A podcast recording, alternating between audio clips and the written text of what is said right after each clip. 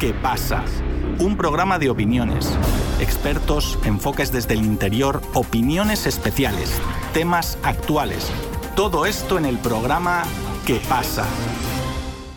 El presidente del Gabinete de Ministros del Perú, Alberto Otárola, asistió a la convención minera Peruvin, en la que dio un discurso en el que aseguró que no le temblará la mano para controlar la protesta social. El primer ministro explicó que el objetivo del gobierno de Dina Boluarte durante estos primeros meses fue recuperar la paz social y aseguró que la finalidad de las protestas era apoyar al expresidente Pedro Castillo y derrocar al nuevo régimen. Mientras el primer ministro justificaba su accionar, se hizo público que dos mujeres que dicen ser amigas de Otárola obtuvieron contratos con el Estado después de haberle visitado en su despacho por motivos personales, hechos que la Fiscalía de la Nación está investigando. Además, la Comisión de Defensa del Congreso citó a Otárola para que explique por qué el gobierno declaró el estado de emergencia en solo tres distritos cuando la ola de delincuencia azota a todo el país. Desde Buenos Aires, Argentina, nuestro compañero Sebastián Tapia les ofrece más detalles sobre el tema. Muchas gracias, Víctor.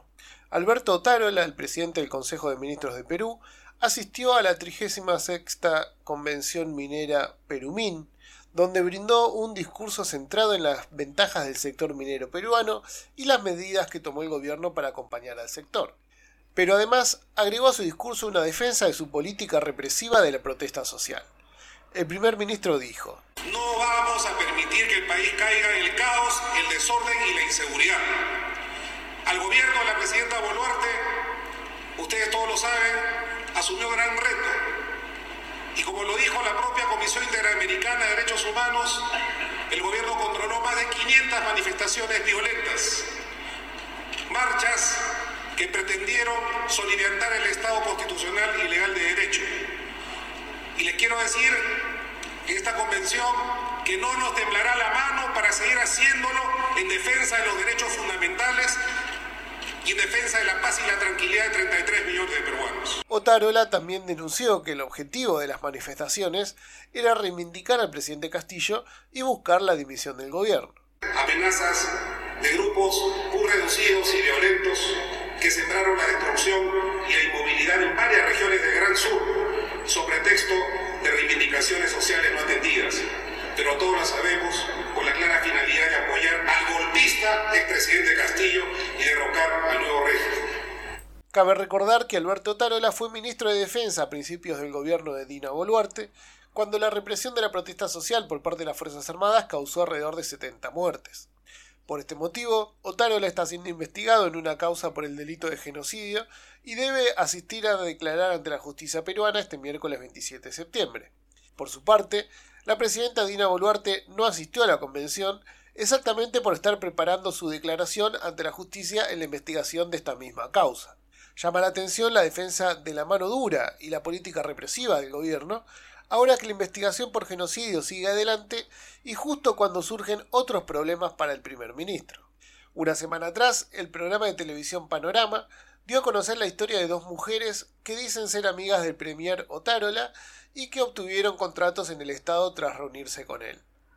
Rosa Rivera Bermeo se reunió con Otárola en marzo de 2023 y una semana después consiguió dos contratos en la Comisión Nacional para el Desarrollo y Vida sin Drogas por 27.000 soles cada uno. Yaciré Pinedo Vázquez se reunió en una cita no registrada con Otárola cuando era ministro de Defensa en 2022. Luego, la mujer consiguió trabajo en el Ministerio de Defensa por 53.000 soles. El primer ministro alega que solo se reunió una vez con cada mujer para tratar temas puntuales y analizar sus currículums. Sin embargo, Vázquez declaró que fue a reunirse por un tema personal y que tiene un vínculo con Otárola desde hace años. El diario Perú 21 relata otros cuatro casos más de mujeres en la misma situación y un par de hombres también. La Fiscalía de la Nación se encuentra investigando los contratos y las reuniones debido a la falta de transparencia en las acciones del primer ministro. Pero además de los problemas de contratos, Otárola suma problemas políticos. La congresista Patricia Chirinos, presidenta de la Comisión de Defensa del Congreso, citó al presidente del Consejo de Ministros para que explique los criterios adaptados para declarar estado de emergencia en los distritos limeños de San Juan de Lugiracho y San Martín de Porres, además de la provincia piureana de Suriana. El objetivo de la comisión es lograr que el estado de emergencia alcance a toda la región de Lima y Callao debido al fuerte incremento de la delincuencia en la región. Nos comunicamos con Martín Humberto Bernabé Rivera, politólogo peruano, para conversar sobre la situación de seguridad en el Perú y la posición del gobierno al respecto. Martín, la presidenta Dina Boluarte está citada para declarar la investigación por la muerte durante la represión de la protesta social. El ministro Tarola fue ministro de Defensa durante esas acciones y ahora sostiene que mantendrá esa política contra las protestas. Casi un año más tarde, ¿nadie asume la responsabilidad de esas muertes? Bueno, lo que pasa es que al haber estas manifestaciones sociales generaron violencia también, había una natural correspondencia por parte del uso de la fuerza legítima que tiene el Estado peruano, en este caso la Fuerza Armada. Lo que pasa es que también ha degenerado esta última claros excesos, como por ejemplo hay muertes. Puede haber estado de excepción, pero no pues eso no justifica de que haya personas menores de 18 años que hayan fallecido. Colegiales, colegiales, eso es bastante peligroso, ¿no? Y eso no es directamente culpa de las Fuerzas Armadas, Fuerzas Armadas, sino del liderazgo, ¿no? El liderazgo que lamentablemente acá es malo. Acá el, presidente, en este caso la presidente, es, la jefa suprema de las Fuerzas Armadas. Y al ejercer un pésimo liderazgo, mancha la honra, la, gloria de las Fuerzas Armadas del Perú. Esa es la situación y es bastante lamentable, ¿no? no es algo que, pues, un golpe en el cual las Fuerzas Armadas le va a tomar tiempo recuperarse, ¿no? Tiempo, tiempo que ha tenido que recuperarse después de, de los juicios contra los derechos humanos en la época del terrorismo y en la batalla contra Sendero Luminoso, los enemigos públicos del Perú, Sendero Luminoso, ahora se le suma esto, va a ser, va a ser bastante más complicado, por un, todo por un pésimo manejo del liderazgo ¿no? por parte de Dina Boluarte. Dos amigas del ministro Taro la visitaron su despacho y luego terminaron con contratos en el Estado. ¿Es solo un malentendido o es un caso más de corrupción en el gobierno peruano? Todo es parte de la raíz todo parte de una raíz, mejor dicho, que es este el hecho de que la administración pública en el Perú no está profesionalizada. Acá hay procesos CAS, los famosos procesos CAS que son un chiste. Muy independientemente de la entidad pública, se convocan procesos CAS para llenar espacios dentro de la administración pública que las personas nombradas ya no quieren hacer. Y eso ya es una, una degeneración corrupta que hay dentro del Estado peruano, porque en ese sentido, esta modalidad CAS que está dentro del Estado y su cumple funciones que no quieren cumplir dentro de la administración pública, esto quiere decir que hay una sobrepoblación de, empleados públicos dentro del Estado peruano. Lamentablemente es algo que, bueno, lo de es básicamente una raya más al tigre, ¿no? Completamente una raya más al tigre. En la falta de profesionalización de la administración pública. Acá es bastante conocido de que si quieres entrar al Estado necesitas vara. No es como, por ejemplo, la India, de que dos padres de familia se, se encuentran y un padre de familia le dice a la otra, oye, este, mi hijo trabaja en el Estado, pues la otra parte lo felicita. Acá de trabajar en el Estado es básicamente te miran mal. Y yo no juzgaría a las personas que ven mal eso, porque acá es básicamente estar en, una red con un político, con alguien poderoso, ¿no?